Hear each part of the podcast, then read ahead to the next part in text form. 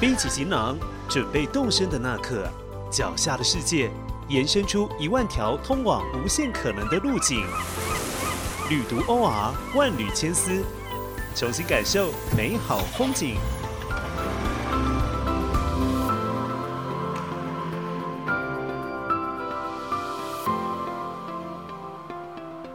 北京的紫禁城，台北的一零一大楼，每座城市都有属于自己的精神地标。这个地标体现了城市的灵魂，发扬了城市的精神，且往往与当地人们的生活密不可分。今天我们将介绍西藏的精神地标大昭寺，从大昭寺的宗教用途、建筑特色，再到各种神奇传说，一应俱全。本集的万缕千丝，就让我们跟着 Tiger 的脚步。一起探索这座在藏民和藏传佛教信徒心中具有至高无上地位的寺庙吧。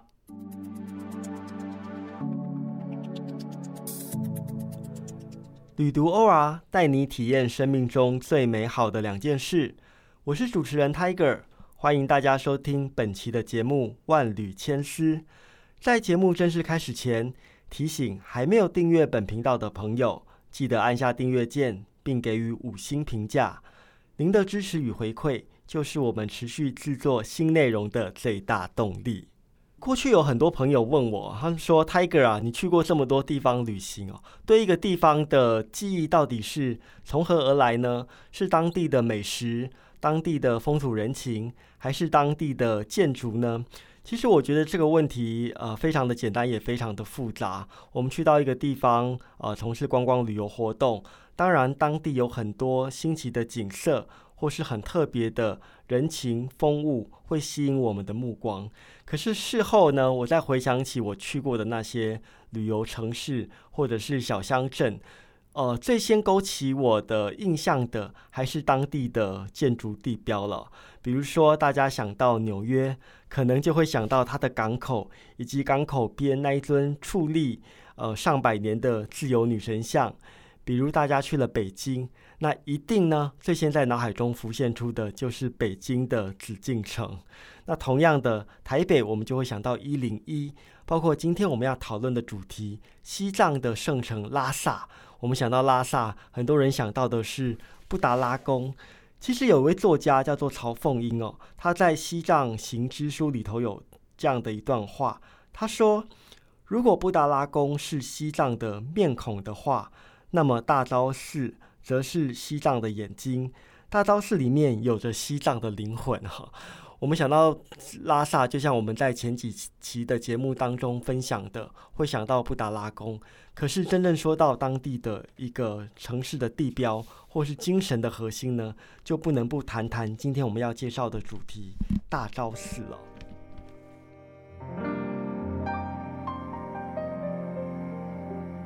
建筑之一座城市，就好像它反映了城市的各个方面，包括了过去的历史，以及人民的性格，甚至是地方的精神等等哦。所以呢，我们今天要从头来讲拉萨城的建制，就不能不略过它的中心啊大昭寺哈。大昭寺呢，我们可以这样子讲啊，整个拉萨拉萨城呢，就是因为大昭寺而诞诞生的。如果大家去打开 Google Map，从一个电子虚拟的呃俯视的角度去查看整座拉萨城哦，会在拉萨城区呢发现几个有趣的呃街道，包括了八廓街以及所谓的林廓。林廓北路、林廓西路等等哦，这些廓呢，在过去都是拉萨城的转经道，而这些转经道呢，就是围着大昭寺而开展的哦。所以呢，如果我们从地图上来看呢，整体的拉萨城的布局呢，就是一个类似于同心的圆。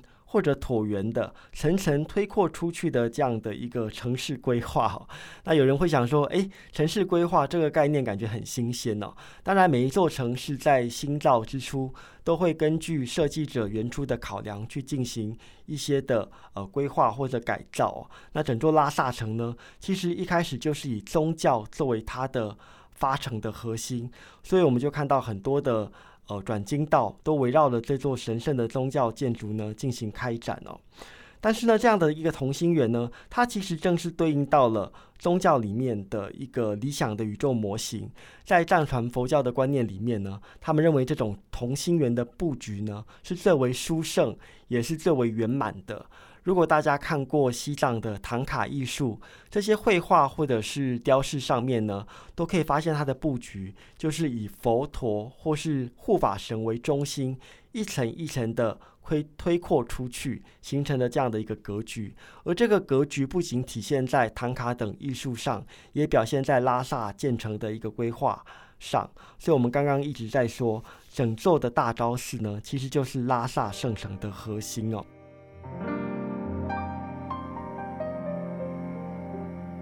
那其实说到大昭寺呢，我们就不仅不免要这个细说从头啦。它当时呢是怎么样建制而成的呢？传说是在一千三百多年的时候，当时的吐蕃王朝啊，松赞干布迎娶了两位公主，一位是来自于大唐的文成公主，另外一位呢是来自于尼泊尔的尺尊公主。当时这两位公主呢，风尘仆仆，从各自的家乡来到西藏哦，他们也携带了很多的嫁妆哈，要来丰富他们入藏以后的生活。其中文成公主携带的是十二岁的释迦牟尼佛等身像，而尺寸公主呢，则携带着佛头八岁的等身像。当时的规划是这样子的，他们希望将尼泊尔尺尊公主携带的八岁等身像安置于大昭寺里头，然后将文成公主携带的十二岁等身像安置在小昭寺里头。这个大昭小昭呢，从名字上呢，好像就有一个分分殊哦。如果大家今天去大昭寺看呢，会发现它的整个的正门的朝向呢，是朝向西面的。因为它是为了要纪念当时的尺尊公主，她是从尼泊尔入藏的，所以这个大门口呢就正对着尼泊尔的方向，来寄予着公主的思乡之情。所以呢，当时这个大昭寺呢要兴建也是挺不容易了，反正呢就是历经了千辛万苦，这座呃神圣的殿堂终于建成了，八岁的等身像也就此安置在这样的一处信仰中心里头。所以当初呢，这个大昭寺它其实是为了尺尊公主的到来而兴建的，所以在整体的风格上呢，它更偏向于一种啊汉藏跟尼泊尔、印度混血的一个特色。比如说，它的门面可能是藏式的，可是在它的一些木雕跟装饰的细节上呢，却融入了南亚艺术的风格。所以这也是大昭寺在建筑上的一个特色。自从大昭寺创建以来呢，这个地方也就逐渐成为了信仰的中心。就像我们刚刚说的，它里头供奉着非常殊胜的释迦牟尼佛八岁的等身像。一直到今天呢，整个拉萨还是许多藏传佛教信众一生必须要来朝圣的一个地方。那朝圣哪里呢？除了大家熟悉的转山行程之外，最重要的就是要来到雪域圣城拉萨，朝拜大昭寺里面的佛像啊。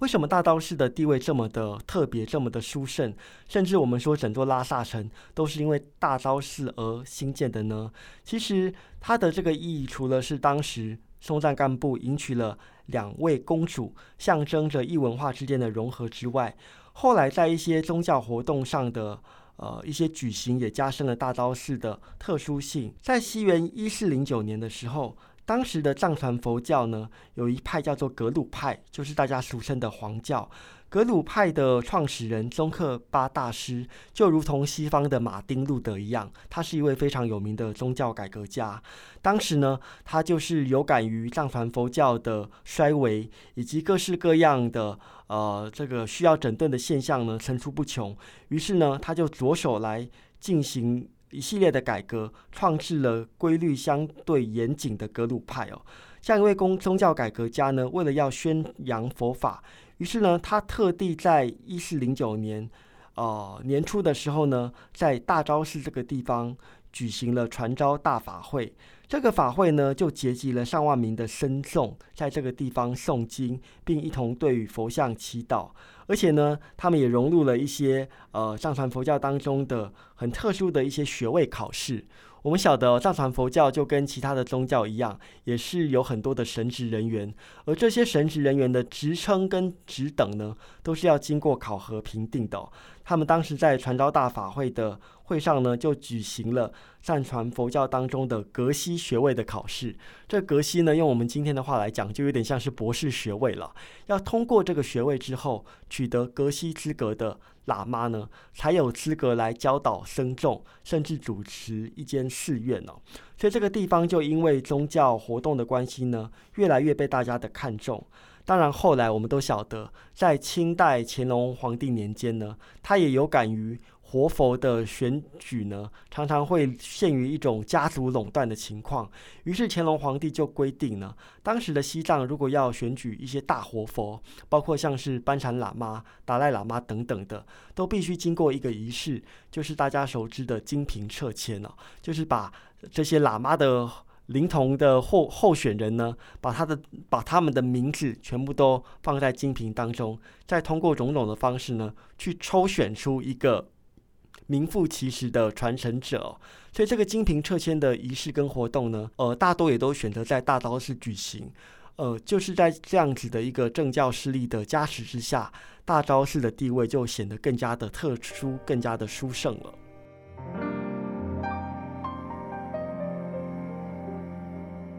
刚刚我们提到大昭寺的建建寺的始末，从一开始因为要迎娶尼泊尔的尺孙公主，到后来呢，呃，这个格鲁派在这个地方进行了很多的呃法事以及一些宗教活动，再到后来呢，乾隆皇帝年间呢，又以中原天子的政治势力呢，赋予他别样的地位哦，所以历朝历代呢，大昭寺都是一个非常殊胜的空间，到了今天呢，也依然受。到藏传佛教不同派系的共同的呃崇敬，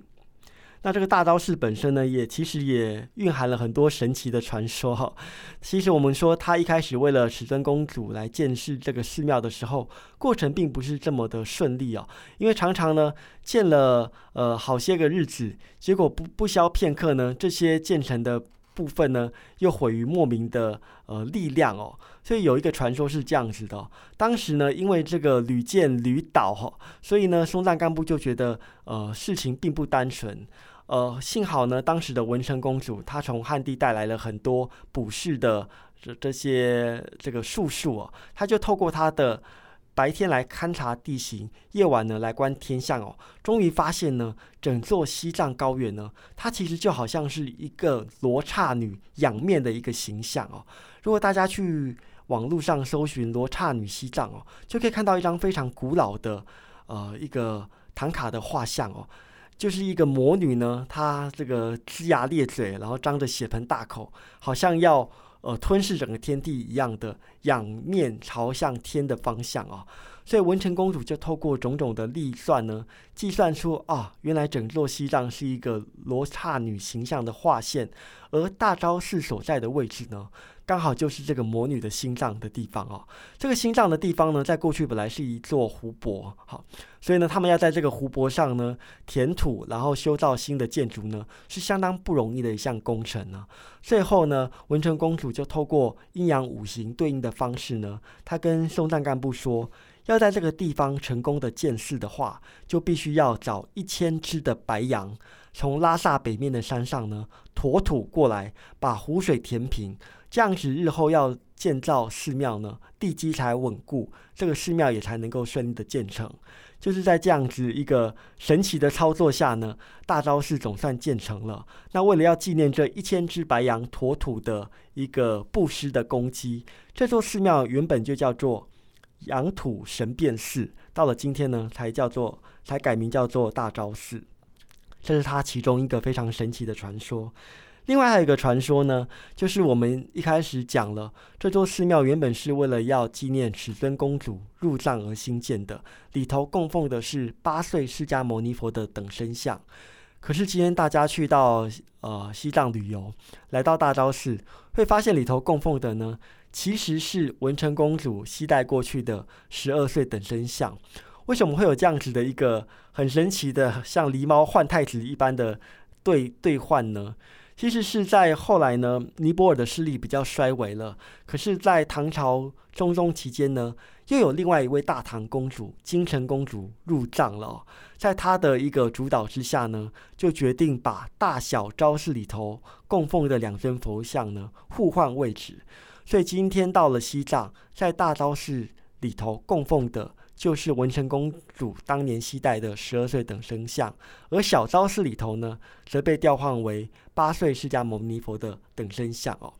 其实我们知道，这个整个西藏在呃中国大陆的文革期间，其实也遭到了很多的破坏。那这尊十二身的等身像，是少数呃当时呢没有被破坏的原件，所以就更加显示出它殊胜的地位。所以呢，如果我们去大道寺朝拜的话呢，除了要去看这尊供奉在殿堂内的十二岁等身像呢，它的周边也有一些历史的遗迹呢，颇值得我们大家来细细的品赏。在大道寺正门的外头呢，立了两座碑，一座是劝人种豆碑啊，因为当时一些疫病很流行哦，所以要劝人种豆啊，种这个豆呢来防止。呃，这个染病就好像今天我们因应口 V-19 的到来哦，要施打疫苗一样，在当时就有这样的一个传播的这个传染病繁殖的概念。另外一个碑呢是唐蕃会盟碑，因为当时的大唐跟吐蕃结为亲家哈，所以两两边呢就是要互相称兄道弟，互相的扶持，所以特别立了一块碑呢，纪念两个王朝之间的情谊。那在两块碑铭旁边呢？传说还有一座呃，当时由文成公主亲手栽种下来的柳树哦，就是唐柳，又叫做公主柳哦，来纪念她这个入藏之后呢，呃，遂行和亲的目的，也为唐朝呢安定了边疆这样的一个功绩。而这株柳树呢，就基于着公主离开故土对于大唐的思念哦。所以整整座大昭寺，除了它的建设充满了神奇的传说。以及它里头供奉的呃佛祖世尊的呃这样的一个变化的因由，它的周边还有很多当时留下的历史遗迹，值得大家去探访。所以大家去到大昭寺的话呢，除了欣赏转经的人潮之外呢，别忘了跟随着人群的脚踪去看一眼里头的神像哦。这个神像呢，呃，据说一键解脱，看了之后呢。呃，就可以得到身心灵的全面净化哦，这也是大道士神奇的地方哦。从北京的紫禁城到台北的一零一，再到西藏拉萨的大昭寺哦，今天带领大家走过一趟西藏古老的宗教建筑巡礼。今天的节目万缕千丝就先进行到这里。如果大家对藏区的主题有兴趣，可以上网搜寻“旅读 OR”。我们在第十六期、第六十一期以及第八十一期的杂志中，对于西藏有更多深入而精彩的报道内容，欢迎大家进一步研阅。如果想获得最新的消息，别忘了追踪旅读 OR 的脸书以及 IG 专业，并加入旅读播客的脸书社团。喜欢本频道的朋友，别忘了按下订阅键，并给予我们五星的评价。旅读 OR，期待再次上路。感谢收听这一集节目内容，万缕千丝陪您探索一万种旅行他方的目的，换位一千种思考生命的方式。如果喜欢本集内容，欢迎上网搜寻“旅读 OR” 获取更多资讯。万缕千丝，期待能在下一回声音的旅途中与您重逢。